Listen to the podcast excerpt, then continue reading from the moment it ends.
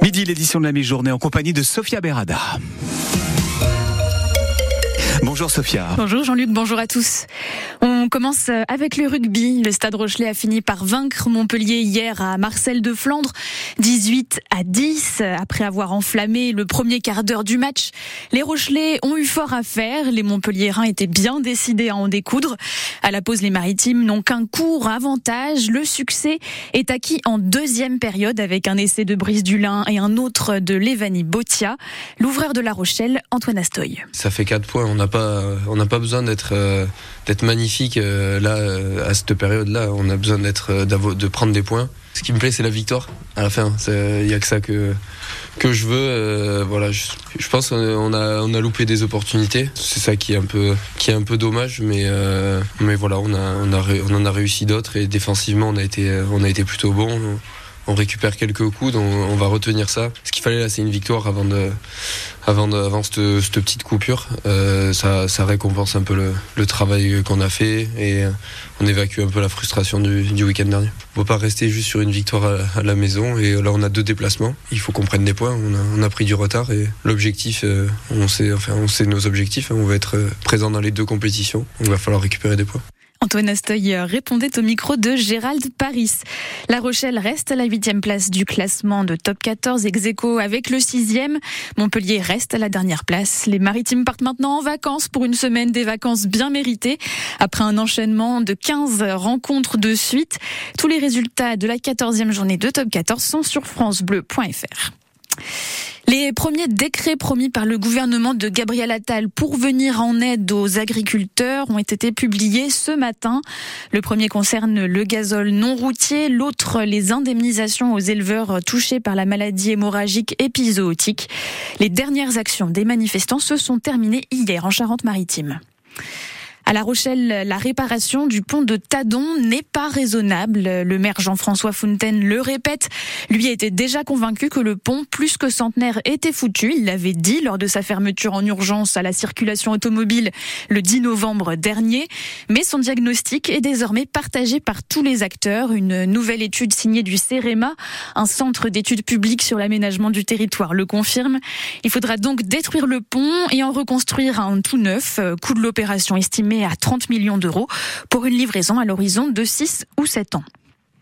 Un jeune homme de 21 ans est mort dans un accident de la route la nuit dernière. Ça s'est passé sur la nationale 150 à Mehdi, près de Royan.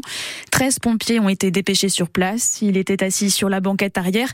À l'avant, deux autres jeunes hommes, 19 et 20 ans. Ils sont légèrement blessés. Ils ont été transportés à l'hôpital de Royan. Les pompiers de Charente-Maritime sont aussi intervenus hier soir à Méché-sur-Gironde. Un véhicule utilitaire a terminé sa course dans le port de Plaisance. Le conducteur, un homme de 43 ans, est sorti de l'eau sain et sauf grâce à l'aide des plongeurs. Il est légèrement blessé. Une ambulance l'a conduit au centre hospitalier de Vaux-sur-Mer.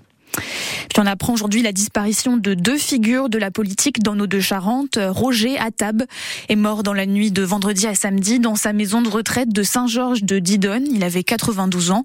Mais c'est à Marennes, où il était pharmacien, qu'il a fait toute sa carrière. Maire de la commune durant 37 ans jusqu'en 2008.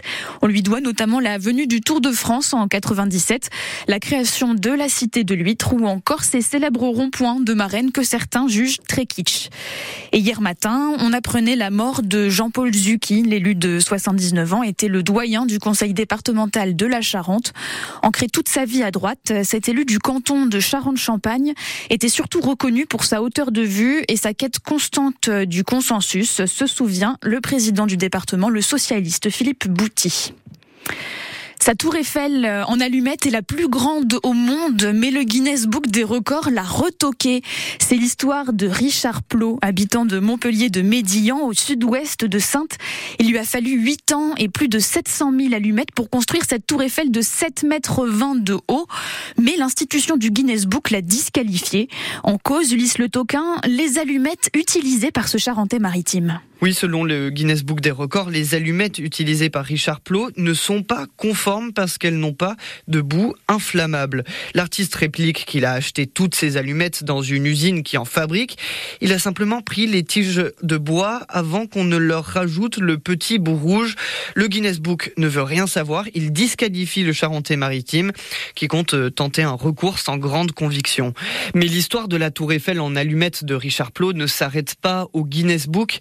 A été exposée tout un week-end à Saujon et elle le sera à nouveau lors de la foire de Poitiers du 15 au 20 mai prochain. Heureusement, euh, avec ou sans Guinness, ma tour va exister. On a comptabilisé euh, près de 4000 personnes qui se sont déplacées euh, pour venir voir la tour. Finalement, c'est certainement ça que je vais retenir de, de cette histoire et, peut-être même que si j'ai pu déclarer une vocation aux jeunes qui sont passés, bah, ce, ce serait gagné. Le Richard Plot, le constructeur de cette tour Eiffel en allumettes, il n'abandonne pas l'idée d'un jour battre le record de la plus grande construction en allumettes du monde. On passe au sport euh, et au football. Suite de la 20e journée en Ligue 1. Nouvelle victoire pour Rennes qui continue sur sa lancée. Les Bretons l'emportent 2 à 1 hier soir face à Montpellier. Lens euh, est allé battre Nantes 1 à 0. Et puis aujourd'hui, euh, bah, bah, bah, bah avec notamment à 13h Monaco, Le Havre, Brest, Nice à 17h et ce soir à 20h45 Lyon-Marseille.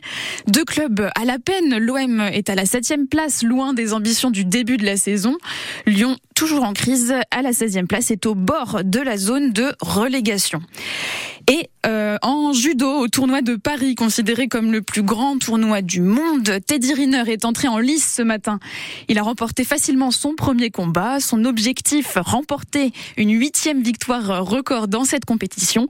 Hier, c'est la Française Clarisse Agbenienou, championne olympique en titre, qui a remporté un septième sacre dans la catégorie des moins de 63 kilos.